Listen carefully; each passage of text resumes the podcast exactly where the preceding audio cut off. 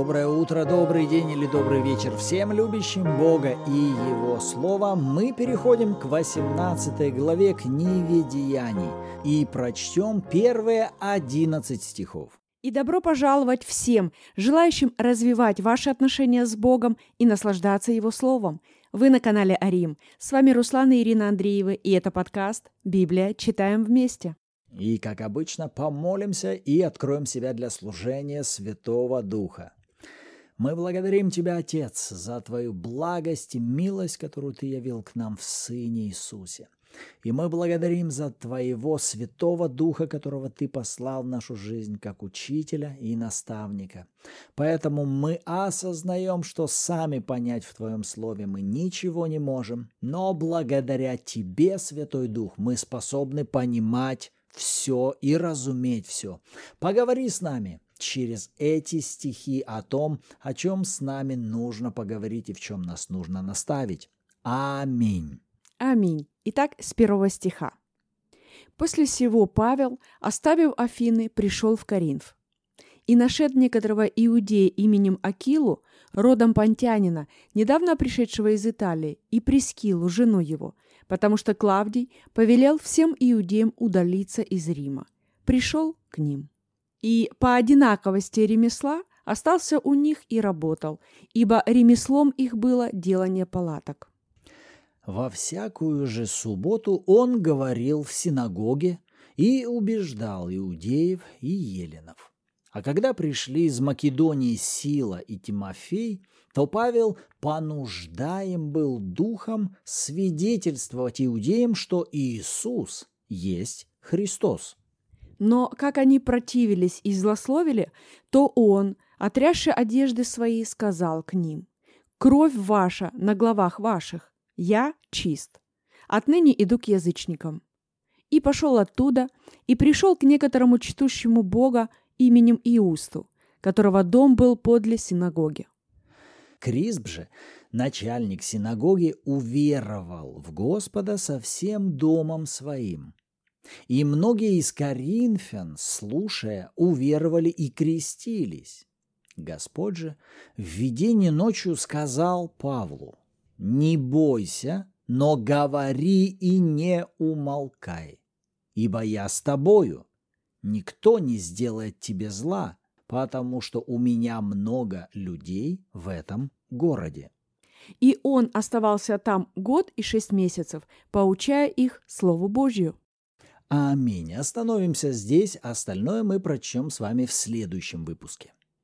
Когда в этот раз мы читали то, что сейчас происходит уже с Павлом в Коринфе, я вспомнил предыдущую главу, то, как Павел себя вел в ожидании Тимофея и Силы в Афинах. А напомню, Павел просто ожидая ребят в Афинах, в результате чуть ли не церковь там насаждает, проповедует в Ариапаге, на площадях общается, и в конце главы мы видим, за ним следует немалое количество людей. И когда вот здесь мы читаем, что вот он пришел из Афин в Коринф, находит э, вот Акилу и Прескилу, работает вместе с ними, ходит, проповедует. И в результате смотрите, что мы с вами можем наблюдать, глядя на служение апостола Павла.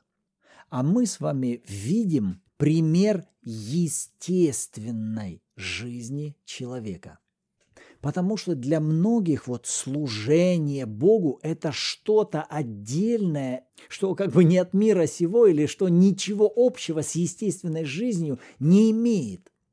И когда вот человек воспринимает, надо пойти проповедовать, у человека включается вот такое представление, мне надо себя переключить из того, какой я обычно в жизни, на того, каким я должен быть перед Богом, и мне надо пойти сейчас кому-то проповедовать, пойти на евангелизацию или пойти на посещение. И для многих вот это понятие проповеди Евангелия и служения Богу представляет из себя набор каких-то религиозных правильных действий, которые мне надо делать.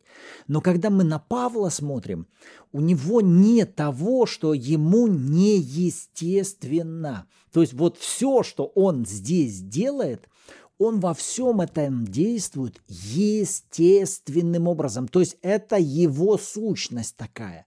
Вы понимаете, когда он по Афинам ходит и со всеми разговаривает, это не то, что на нем обязанность такая была. Ты же апостол, ты же должен ходить и проповедовать а ему не хочется, и он заставляет, ну да, я же апостол, на мне же такая ответственность. Вы понимаете, я убежден, что Павел не под давлением ходит и рассуждает со всеми. Это было его естественное поведение, его сущность. И тезис, который бы я хотел отсюда вынести, желание Бога, чтобы мы с вами, совершая служение Ему, совершали это не под давлением, не под бременем надо, а потому что нам этого хочется, и это стало нашей сущностью.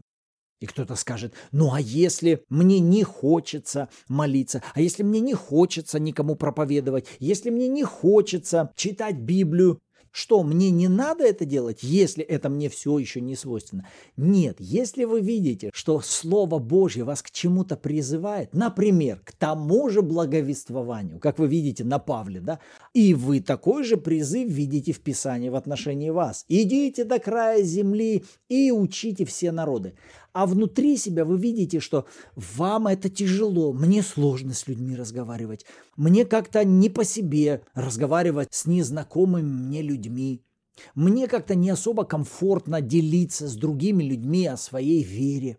Если это вам еще не свойственно, я имею в виду, это не стало вашим естественным вот таким проявлением, то вам не надо оставаться в позиции, ну, когда оно придет, тогда заговорю. Нет, вам уже сегодня нужно об этом говорить с Богом. Даже если вы боитесь общаться с людьми, это хороший повод вам поговорить, Господь. Здесь что-то не стыкуется. Ты говоришь, что естественное мое поведение – это не стыдиться тебя перед другими людьми свободно возвещать Евангелие другим людям. А мне это сложно. Господь, давай поговорим об этом. А почему мне неловко говорить о том, что я христианин? А почему мне страшновато вступать в диалог с кем-то?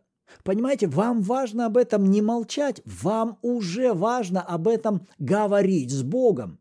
А поверьте уже, Бог со своей стороны найдет возможность, как начать помогать вам, исправлять внутри вас то, что должно быть исправлено, увидеть то, чего вы не замечали в себе. То есть Он начнет с этим работать. Но хуже будет, если вы пойдете по пути религиозных масок – и не идя по пути разговора с Богом об этом, просто будете насиловать себя. Ладно, я буду заставлять себя ходить и кому-то проповедовать. Я буду заставлять себя молиться. Буду заставлять себя читать Слово Божье. Послушайте, под таким насилием самого себя вас надолго не хватит. Вам не нужно себя насиловать, вам нужно об этом говорить с Богом. А поверьте уже, Бог знает, как помочь вам исправить то, что препятствует, что удерживает вас. Он поможет вам увидеть причину ваших страхов, причину вашего стыда. Он поможет это все исправить. Но вот эти изменения, они у вас будут происходить через ваше общение с Богом. Все, что от вас требуется, это то, что вы это открываете перед Ним.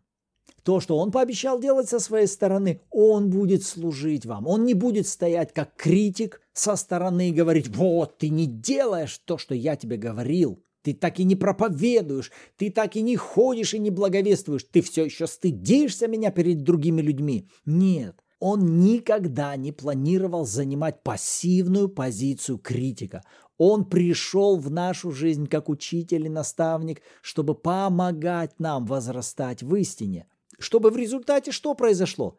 Чтобы в результате ваша проповедь Евангелия была выражением вашей сущности. Это присуще вам. Это теперь естественный образ жизни. Это и есть вы настоящий, который спокойно на остановке, ожидая транспорта, может заговорить с стоящим рядом человеком. Точно так же, как Павел, вот, пока ждет, он с кем-то разговаривает проходит через один город, зашел в синагогу, попроповедовал, пошел дальше.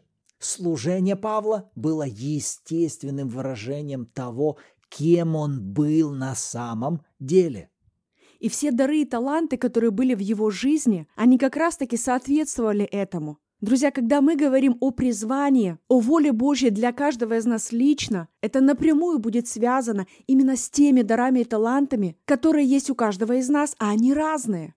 Поэтому, друзья, все в порядке, если вы не можете выйти на площадь и говорить со всеми о Евангелии, но вы можете делать это как-то по-другому. Главное, чтобы мы с вами это делали.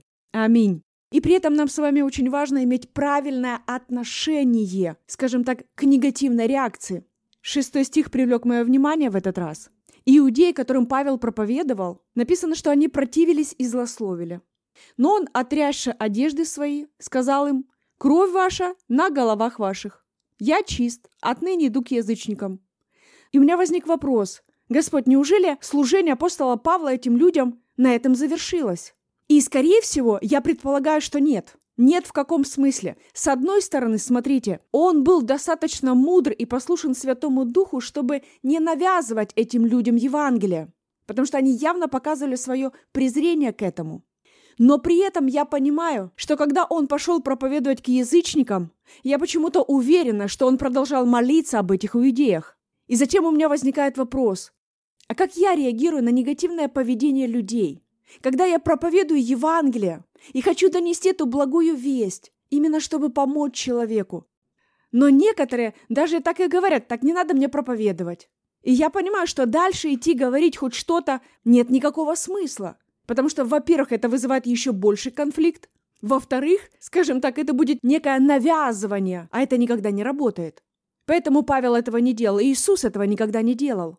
Но вот здесь Бог обратил мое внимание. Он говорит, когда ты проповедуешь человеку Евангелие, а он в это время еще пока исполняет волю дьявола.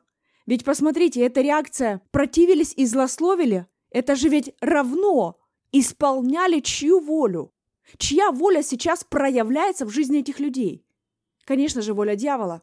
И у меня к вам вопрос.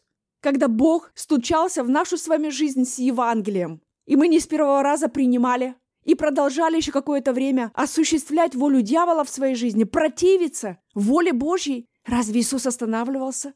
Разве его это останавливало в том, чтобы продолжать любить нас, продолжать молиться о нас, продолжать верить о нас, продолжать стучаться в наше сердце? Он не останавливается. Друзья, даже негативная реакция со стороны этих людей, она не может остановить Бога в том, чтобы Он стучался в их жизнь любовью. И для меня это такой важный урок. Продолжать молиться и верить о каждом человеке, которому мы когда-либо проповедовали Евангелие, за тех людей, которым мы сейчас проповедуем Евангелие. Если нас не принимают, то это не повод ставить крест на этом человеке. Это не повод забыть о нем и перейти к другому. Но это повод занести его в свой молитвенный список и продолжать молиться, продолжать ходатайствовать, продолжать провозглашать волю Божью в жизни этого человека. А какая воля Божья для каждого из подобных людей? Тот же самый апостол Павел написал это в первом послании к Тимофею, чтобы все люди спаслись и достигли познания Бога. Ему это угодно, это желание Отца – и когда в подобных ситуациях мы рассматриваем Иисуса, то мы понимаем, что любовь никогда не останавливается. Да, Он не навязывает благую весть, но при этом Он всегда остается открытым к тому, чтобы в любой момент продолжить благовествовать. Он остается открытым, чтобы любить. Он остается открытым, чтобы молиться, верить и провозглашать. Поэтому у меня вопрос сегодня к вам. А как вы реагируете на негативную реакцию со стороны других людей? Останавливает ли это вас в проповеди Евангелия? Начинаете ли вы думать, что это вы какие-то не такие или неправильные? Или все-таки вы понимаете, что вы несете благую весть, исполняя тем самым волю Божью? И это милость для этих людей, которые пока еще под воздействием воли дьявола, но благодаря тому, что у Бога теперь есть вы, которые будете молиться за этих людей, которые будете верить Богу о них, провозглашать истину в их жизнь. Придет время, они обратятся к Иисусу. И, может быть, в этой земной жизни вы даже и не узнаете, что они обратились к Иисусу, но когда придем на небеса, они придут и скажут вам «Спасибо, твоя вера и твоя молитва послужили мне». Разве это не великая радость, друзья? Аминь. Аминь. Мы призваны быть свидетелями Иисуса до края земли. И вот, кстати, этот шестой стих меня тоже привлек к себе вот словами, которые Павел озвучивает им после того, как отрясает одежды свои. Он говорит фразу «Кровь ваша на головах ваших». Я подумал, во-первых, а какая кровь на их головах? А если сказать по-другому, а чья кровь на их головах? И здесь можно, конечно, разные варианты сюда подставить. Ну, как будто их головы окровавленные именно от их каких-то ран. Может быть, это кровь пророков, которых их отцы побивали в свое время. Или это кровь Иисуса, о которой, если мы вспомним Евангелие от Матфея в 27 главе, помните, ожесточенная толпа, которая во дворе Пилата кричали «Распни его!», а Пилат, пытаясь как-то освободить его, так и не мог этого сделать. В результате в 24 стихе он умывает руки и говорит «Я не виновен в крови сего праведника». После чего вот вся эта толпа, она говорит следующие слова. «Кровь его на нас и на детях наших». И меня это приводит вот к следующей картине. Смотрите, странно как-то выглядит. Никто из этих иудеев на самом деле не били и не разрывали тело Иисуса. Это делали римские воины. А в результате все вот эти иудеи, они говорят, кровь его на нас. И получается вот этот образ, что кровь Иисуса сейчас на нас, они как будто свидетельствуют, кровь Иисуса на нас, как на убийцах. Понимаете, вот это свидетельство того, что его кровь на нас, они тем самым выставляют себя в позиции убийц того, кого Бог послал в то время, когда та же самая кровь Иисуса для человека, который принимает его как агнца, дарованного Богом, эта кровь для него может служить спасением, искуплением и очищением. И мне это представило вот такую даже картину, что в результате все человечество будет разделено вот на вот такие две категории – Первая категория – это те, которые приняли Иисуса как агнца и приняли Его кровь как кровь искупления, очищающую их от их грехов. Но будет другая категория людей, отвергших Иисуса как Спасителя и как Агнца, но которые неизбежно окажутся в категории не просто неповеривших, а в категории как будто участвующих в убийстве, о которых также можно будет сказать кровь его на нас, как на его убийцах. Аминь. Хорошо, вот это то, как я увидел вот этот шестой стих. Аминь. А мне еще понравилась мысль в десятом стихе, когда Господь обращался к Павлу, и он говорит вот такую фразу «Я с тобой, и никто не сделает тебе зла, потому что у меня много людей в этом городе. И вот эта фраза «у меня много людей в этом городе», она мне так понравилась. Кто это говорит? Сейчас это говорит непосредственно Бог к апостолу Павлу. То есть Бог заявляет, что в Коринфе на тот момент у него было много людей. У самого Бога в каком-то городе есть много людей. я стала размышлять. Господь, что это значит? Кто эти люди? О ком здесь идет речь? То есть это люди, на которых Бог может рассчитывать. Скажем так, люди, на которых Он может полагаться в чем? В каких-то своих вопросах, в каких-то своих планах, в каких-то своих проектах и делах. Правильно? То есть Бог говорит, у меня там есть люди, взаимодействие с которыми буквально я могу воплощать свою волю. Я это увидела именно так. То есть когда Бог говорит, что у меня много людей в этом городе, он говорит, у меня много людей в этом городе, которые слушают мой голос и делают то, о чем я их прошу. что в результате приводит к тому, чтобы воля Божья осуществилась. И затем у меня возник вопрос. Господи, а являюсь ли я таковым человеком? Вот если бы Бог сегодня говорил о нашем городе, в котором мы с мужем живем, и Он бы сказал, что в этом городе у меня много людей, входила ли бы я в этот список? Потому что, рассматривая желание Бога, я понимаю сто процентов, да и аминь. Он хочет, чтобы все мы, рожденные свыше, входили в этот список. Но затем я понимаю, что здесь недостаточно просто быть рожденным свыше, а очень важно иметь это желание в сердце, сделать этот выбор, принять это решение. Бог, я хочу быть тем человеком, который будет исполнять Твою волю в этом городе. И быть готовым в любой момент делать именно то, что Ты говоришь делать. Вот как ты приводил пример того же Павла в отношении легкости проповедования Евангелия на площадях или вообще в любом месте, где бы он ни был. То есть это готовность Павла исполнять волю Божью на всяком месте, где бы он ни был.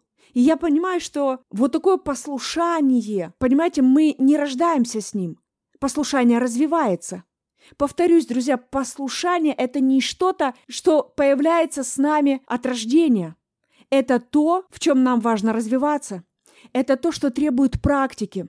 Это то, что требует участия с нашей стороны. И прежде чем Бог скажет пойти куда-то на площадь или сделать какой-то проект в вашем городе, вначале Он может указать, в какой магазин идти, в какой не идти.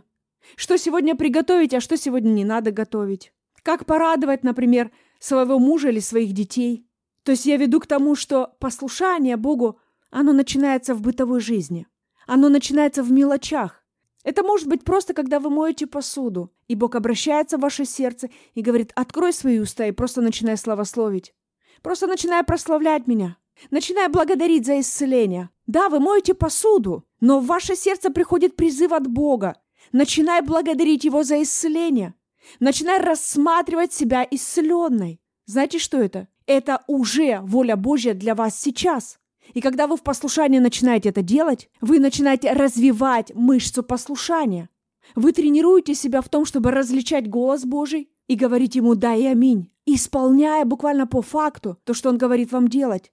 Для кого-то это будет призыв «послушай, тебе просто нужно начать ложиться пораньше спать». И да, это не звучит как-то сильно духовно, это вообще не духовно звучит. Но послушайте, если это то, что Бог вам говорит в ваше сердце, и вы это делаете, это равно вы исполняете сейчас волю Божью именно для вас. Это равно вы тренируетесь в послушании Богу. Это равно вы возрастаете и развиваете мышцу послушания. Но если вы говорите, а, да, Господь, конечно, ой, ну мне надо вот сейчас вот это еще сделать, потом вот это, вот это, вот это, вот это, и потом вы смотрите уже час ночи, Господи, прости, и пошли легли спать. Конечно же, Он простит вас. Но знаете что? Экзамен вам не зачтен. А это значит, что этот урок будет повторяться снова, снова, снова и снова до тех пор, пока вы не начнете делать эти шаги послушания в мелочах, в простых мелочах. И это опять-таки перекликается с вот этой мыслью, которую ты озвучивал в отношении Павла, что исполнять волю Божью – это легко. Это легко, это намного легче и проще, чем нам кажется. Это не что-то сверхграндиозное, где должен явиться ангел с неба, молния какая-то, гроза. Вот воля Божья для тебя. Бросай все и беги в Африку. Нет, это будет в простых мелочах. И, как Писание говорит, верный в малом будет поставлен над большим.